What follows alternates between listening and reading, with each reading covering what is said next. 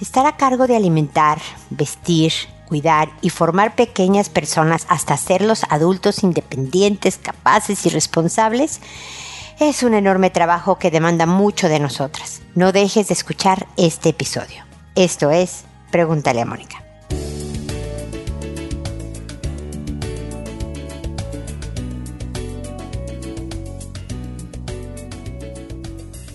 Bienvenidos amigos una vez más a Pregúntale a Mónica. Soy Mónica Bulnes de Lara, como siempre, feliz de encontrarme con ustedes en este episodio que habla de estar agotados, de ser, tener momentos que sentimos que ya no podemos más con la crianza de los hijos, con todas las responsabilidades que implica, además de trabajar, de estar a cargo de, de un hogar, de estar a cargo de nuestra propia vida, de tener intereses, de tener amigos, de querer una vida social y demás, y sentir que la vida nos supera.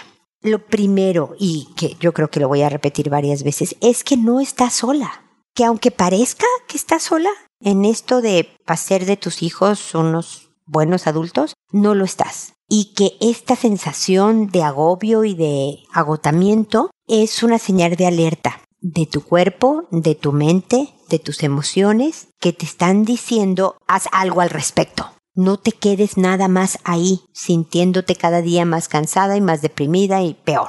Yo me acuerdo mucho cuando llegamos a Estados Unidos, ¿no? Llegué con un niñito de cinco, una niñita de tres y un niñito de uno y medio, ¿no? Mi esposo se fue a trabajar y pues yo no tenía parientes en la ciudad, yo no tenía amigas en la ciudad, no conocíamos a nadie. Y sí, había una sensación horrible de, ay, Dios mío, ¿no? ¿Qué voy a hacer yo con, sola con todas estas gentes a mi cargo? Y, y en la iglesia había un grupo de mamás que todos los jueves se juntaban a compartir un ratito. Y mi mamá era la que me insistía, ve, el jueves ve yo, mamá, no conozco a nadie, mis hijos ni siquiera hablan inglés. Me dice, los niños no necesitan un idioma para jugar, solo juegan, se van a juntar en un parque, suéltalos ahí a que jueguen con los otros niños y tú conecta con esta señora. Y yo que soy poco social, aunque no lo creas, yo, no, mamá, y mi mamá, ve, por favor, ve, por favor, ve. Pues fui, y la verdad es que fue lo mejor que pude haber hecho, porque realmente se convirtieron en mi red de apoyo en que yo tenía un, la duda de, oye, ¿dónde hay un, no, hasta un pediatra? ¿Dónde hay una costurera? ¿Dónde hay un, hasta la compañía, el desahogo del cansancio? Oye, ¿me cuidas un ratito a los hijos? Voy a hacer esto. realmente, aunque crees que estás sola, siempre encuentras una mano extendida de ayuda. Desde luego que si tienes familiares, amigos, parientes y demás, es mucho mejor. Pero es normal sentir que ya no quieres ser mamá. Es normal que sientas que, qué hiciste con tu vida cuando de repente todo se te amontona. Pero lo que no es normal es que te quedes ahí, estacionada, sintiendo que, bueno, mi vida personal puede esperar, mis pasatiempos pueden esperar, mis amigos pueden esperar, ahorita solo me voy a dedicar a los hijos. No, no le hace bien a tus hijos que tú te postergues que solo te dediques a trabajar desde luego para también tu salud mental, pero para ingresar dinero para la casa y a tus hijos. ¿Tu pareja te necesita? Inviértanse tiempo solos y que es que ¿por qué llevan mi papá y tú pues porque sí? Es para ustedes que tu papá y yo nos vamos a otro lado. Deja que tu pareja se haga cargo de los hijos y tú vete con las amigas y vete, porque estos también son sus hijos. Y por favor, administra los tiempos de una manera más sana para todos. Yo sé que hablo de para ti, pero es que para ti es para todos, especialmente en estas fechas de cierre de año en donde las fiestas y todas las demandas de eventos te dejan más cansada, que sea de verdad un punto en donde te detengas y digas, a ver, ¿qué puedo cambiar? ¿Qué parte de mi vida sí puede ser diferente a partir del día de hoy? y empieces a hacer cambios que muchas veces no son bien recibidos porque a lo mejor están mal acostumbrados a tenerte a su disposición todos los que te rodean y que un poco de tiempo quitado de otros para dártelo a ti va a causar asperezas, pero que realmente al final va a dar buenos frutos, hazlo de a poquito, pero como dicen, sin prisa pero sin pausa, ¿no? No dice así el, el, dicho, sin prisa pero sin pausa, poco a poco pero sin parar. para que a partir de ahora, el próximo año y los años venideros, de verdad no te rebase la vida, sino que la disfrutes como debe de ser. ¿Ok? Este es mi mensaje, pues de cierre de año. Este es el, último episodio del 2022. Siempre les deseo puras cosas buenas. Siempre les doy las gracias por todo lo que me permiten seguir trabajando en Pregúntale a Mónica, en seguir teniendo este podcast. Espero estar a su servicio de verdad un rato más, si ustedes me lo permiten, porque solo vive Pregúntale a Mónica de sus consultas, de, de que ustedes quieran escuchar ideas, herramientas, estrategias para podernos construir una vida mejor. Recuerden dejar, si es posible, un comentario positivo en la plataforma donde escuchen el podcast y desde luego seguirme en redes sociales siempre como pregúntale a Mónica. Como Mónica Buldes, no, o sea, creo que estoy porque sigo parientes que están en México para saber en qué anda la familia, pero no hago nada de mi trabajo en mis perfiles personales. Me encuentran siempre en Pregúntale a Mónica en todas las redes sociales que se les puedan ocurrir. Me imagino que habrá alguna en la que no estoy, pero en casi todas las populares ahí me encuentran con ideas, estrategias, técnicas, herramientas para ustedes que espero que les sean útiles. ¿Ok? Con esto termino el comentario inicial del episodio y ahora me voy a, responder sus consultas que como saben lo hago por orden de llegada, que a todo mundo le cambie el nombre para que sea anónimo, que una vez que les he respondido y el episodio se publica en la página, a esa persona le aviso por correo el número del episodio, el título del mismo, el nombre que le inventé y le mando el enlace directo al episodio para que pueda escuchar la respuesta a su consulta contesto por audio a través de este podcast y no le respondo directamente por correo, pues para hacer una respuesta más cercana, pero también porque me escuchan mucho más personas de las que me escriben y espero que de esta manera pueda ofrecer ideas a personas que se encuentren en situaciones semejantes. Siempre contesto, me podré tardar un par de semanas en responderle a alguien, pero siempre encontrarán que su consulta fue respondida. Así que muchas gracias por su paciencia y por su comprensión. El día de hoy empiezo con Bonnie que me dice hola, mil gracias por tu respuesta. Me dejaste pensando sobre mi amigo y ahora entiendo más. Nunca me había puesto en el lugar de los otros. A este cuate todo el mundo lo adora porque en verdad nunca se queja, nunca se defiende. Una vez, esos que hablaron de mí agarraron el carro de mi amigo. El carro se descompuso. Le hablaron para que él pidiera una grúa y la pagara, y no cooperaron para la reparación, y él pagó todo y no dijo nada. Yo moría del coraje, siempre me molestó que se dejara, desde mi punto de vista. Por otro lado, recordé todos esos años y si lo hubieran visto de mi lado, capaz que hubieran dicho que yo moría por él. Estaba al pendiente de su salud, iba donde él iba aunque no me gustara, por ejemplo, la iglesia. Hacía ejercicio con tal de apoyarlo en su objetivo de hacer ejercicio. Iba a restaurantes que él quería, comía carne, etc. Los dos teníamos pareja en otro país. ¿Cómo hubiera pensado que él quería tener una relación conmigo si, según yo, yo era la que buscaba estar con él? Todo es cuestión de perspectiva. Gracias por ayudarme a ver eso. Gracias a ti, Bonnie, porque yo creo que eh, expusiste un tema bien común. Normalmente nosotros tenemos, obviamente, nuestras propias ideas en la cabeza, nuestra visión del mundo. Y nos cuesta trabajo ver lo que el otro, los ojos del otro, lo que el otro está viendo muchas veces, ¿no? Fíjate que justo en estos días tenía alguien una cita con una psicóloga y se dio cuenta que se equivocó de hora. Te voy a dar un ejemplo. La, hora con la psicóloga era a las 3 de la tarde, la persona pensó que era las 4 y a las 3 y 10 esta persona se da cuenta de, ay no, mi cita era a las 3 y le habla por teléfono a la psicóloga para decir, oye, perdón, me confundí de horario, pensé que era a las 4, ya no llegué. Y luego esta persona llega y me dice, ¿cómo ves? Pues como que no aceptó mis disculpas, como que la sentí molesta. Pero yo me disculpé, ¿qué onda? ¿no? yo le decía, pues, o sea, sí, qué bueno que te disculpaste, que aceptaste tu culpa, tu responsabilidad, pero entiende que ella perdió la posibilidad de a lo mejor darle la hora a otra persona, que ella reservó una hora de su tiempo que ya no usó que a lo mejor fue al consultorio más temprano, después de la hora de comer, para estar a tiempo para atenderte, pudo haber llegado más tarde y tomársela más tranquila.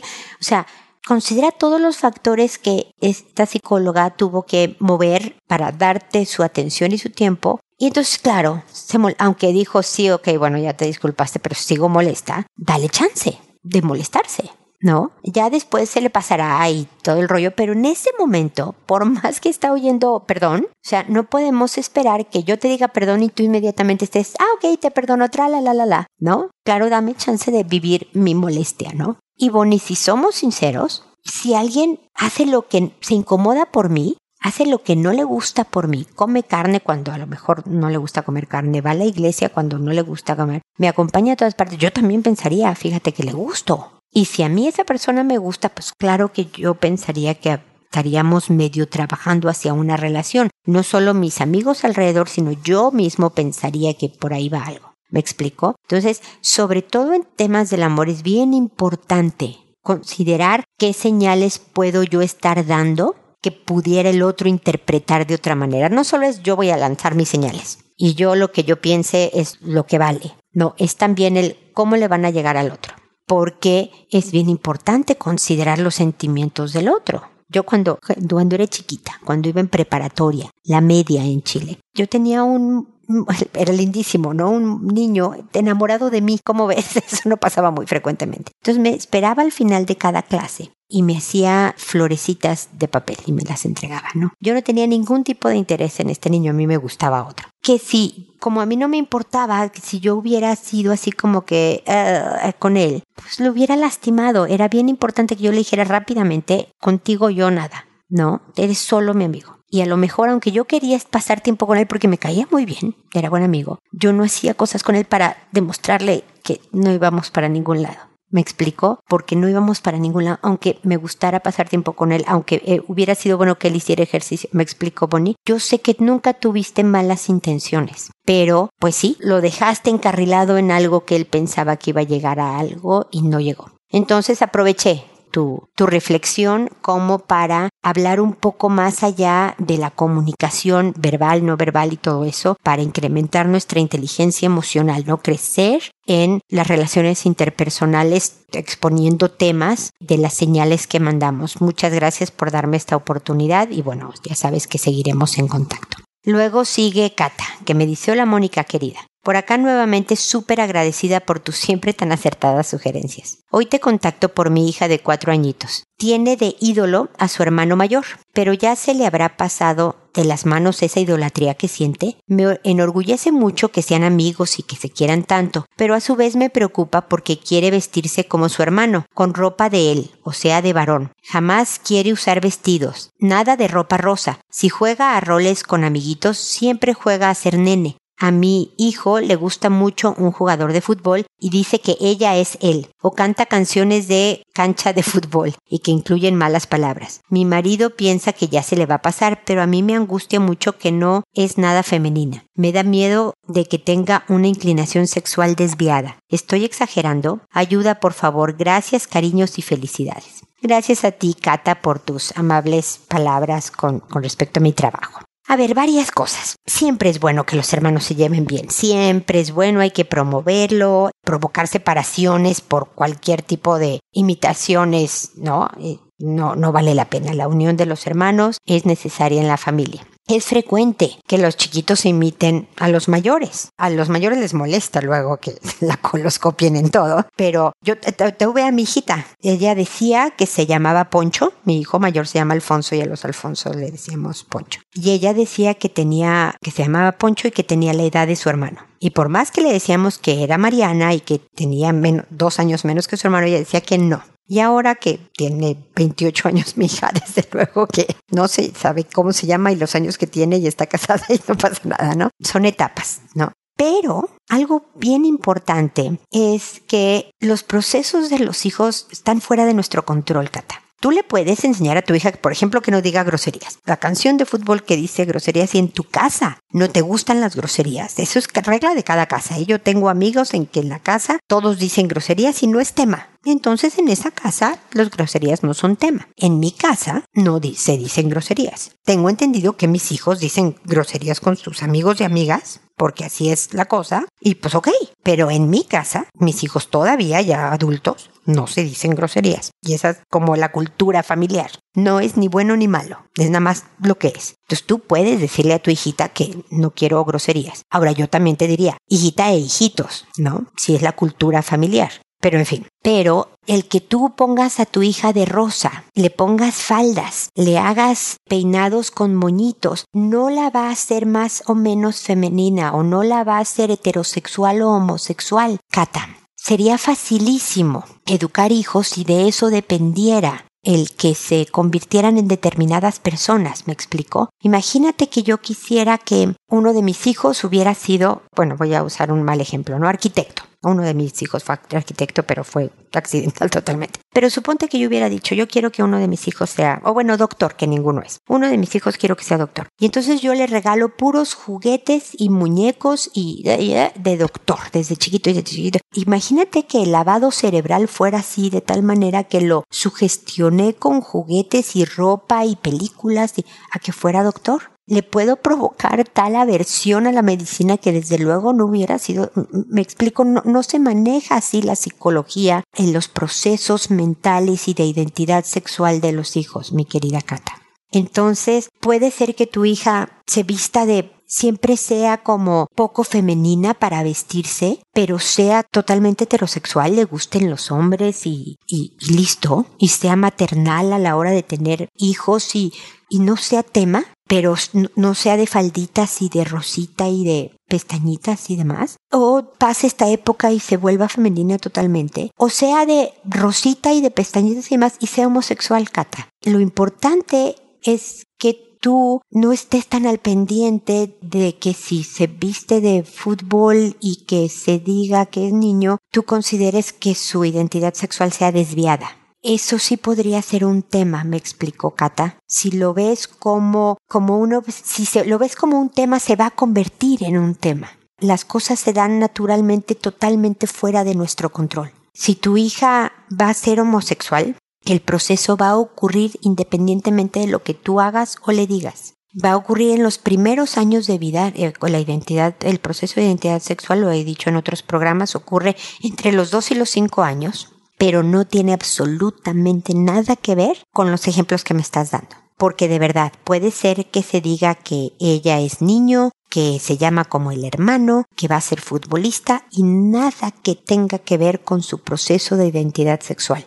que al final termine siendo heterosexual o no. Tú me puedes decir, mira, fíjate Mónica, al final sí fue homosexual y fíjate que desde chiquita ya quería ser futbolista y se vestía de pantalones y era como muy brusca y, ah, ok, fue homosexual y mostraba ciertos rasgos masculinos, si tú quieres definirlos así, pero, pero como es totalmente aleatorio. Em, espero estar transmitiendo mi mensaje, Cata. No te preocupes, lo que te puedo decir es quiere a tu hija. Es peor si le tratas de imponer como estereotipos.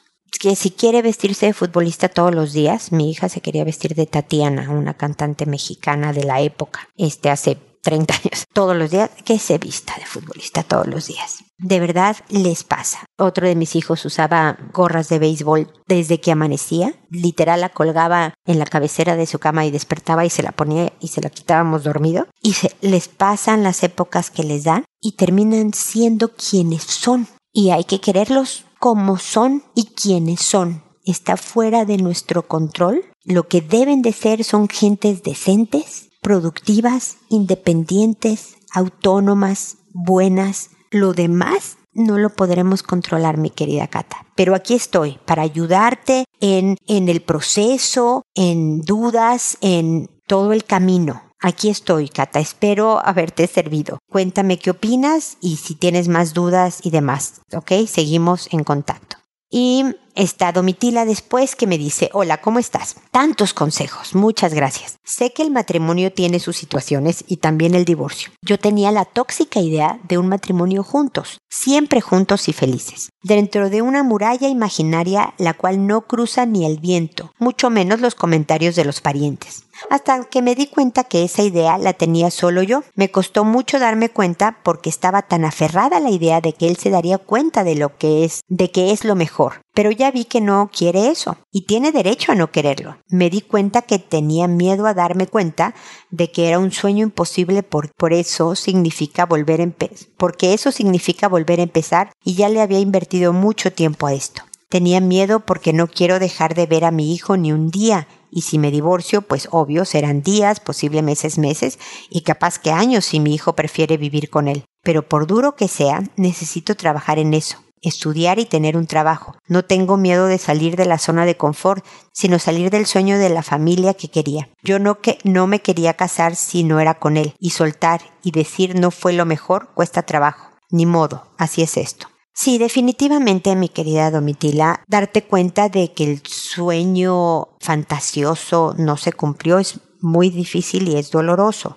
Yo creo que todo matrimonio se enfrenta con la realidad todos, yo creo que ahí sí todos nos casamos pensando que vamos a durar toda la vida. Quiero pensar eso, ¿eh? Quiero, me imagino que habrá una que otra pareja que diga, eh, puede que no la hagamos. Pero quiero pensar que todos nos vamos a casar pensando que de aquí a viejitos tomándonos de la mano moriremos. Pero luego viene la vida, la realidad. La cosa, Domitila, es darte cuenta de la realidad, y hay personas que dicen, no, esto fue un error, que creo que fue lo que te pasó a ti, ¿no? Si yo hubiera sabido todo esto, no le entro. Y hay personas que dicen, ok, ya sabiendo todo esto, le sigo. La realidad no es fácil. Los matrimonios buenos y malos pasan por etapas muy difíciles. No hay persona perfecta. Todos tenemos, siempre he hablado, ¿te acuerdas del lado oscuro? Todos tenemos unos defectos de horror. un lado oscuro bien difícil. Todos tenemos nuestro lado insoportable. Y créeme, yo, tú me sabes, tengo 32 años de casada. Ya ha habido ratos en que yo digo, híjole, no, no la vamos a hacer. No la vamos a hacer porque, no sé, ya me cae, no me cae bien este sujeto. O yo no le caigo bien a este sujeto. Y hemos encontrado a ratos él, a ratos yo, a ratos los dos, el, no, a ver, busquémosle el lado. ¿Por dónde? ¿Por dónde le volvemos a encontrar la energía, las ganas y se la hemos tenido la fortuna de volvérsela a encontrar. No es fácil. Todas estas canas que ven en los videos en redes sociales no son verdes de milagro. Pero, pero sí, cuesta trabajo. Cuesta trabajo las dos cosas. Seguir adelante y tratar de ver el lado que te hace quedarte y pero bien y de buenas, porque si me voy a quedar para seguir viendo lo malo y qué horror y qué espanto y él no era lo que yo pensaba y fíjate toda su familia y que es... Ah, no vale la pena quedarse. Si te quedas para decir, mira, ¿sabes qué? Todo esto sí es bueno, todo esto vale la pena. Y si construimos todo esto juntos. Sí, está todo este otro lado, ¿eh? De los dos, de los dos. Qué ajijo, qué feito es, ¿no? Pero a veces él y a veces yo le buscamos el lado para voltear a este otro lado que construye y que crece y que nos hace tener esta historia juntos. Pero si no, como dices tú, también es duro y también es difícil el decir cómo hacemos una buena salida, porque vale la pena el que si definitivamente ya decidiste que de aquí ya no van a seguir,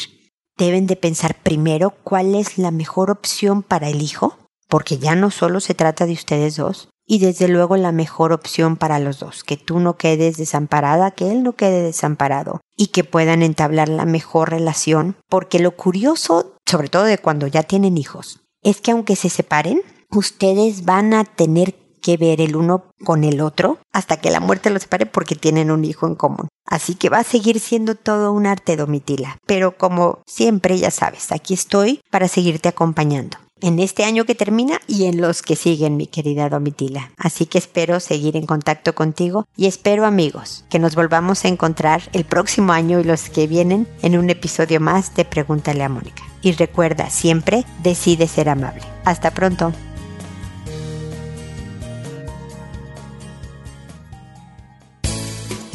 ¿Problemas en tus relaciones?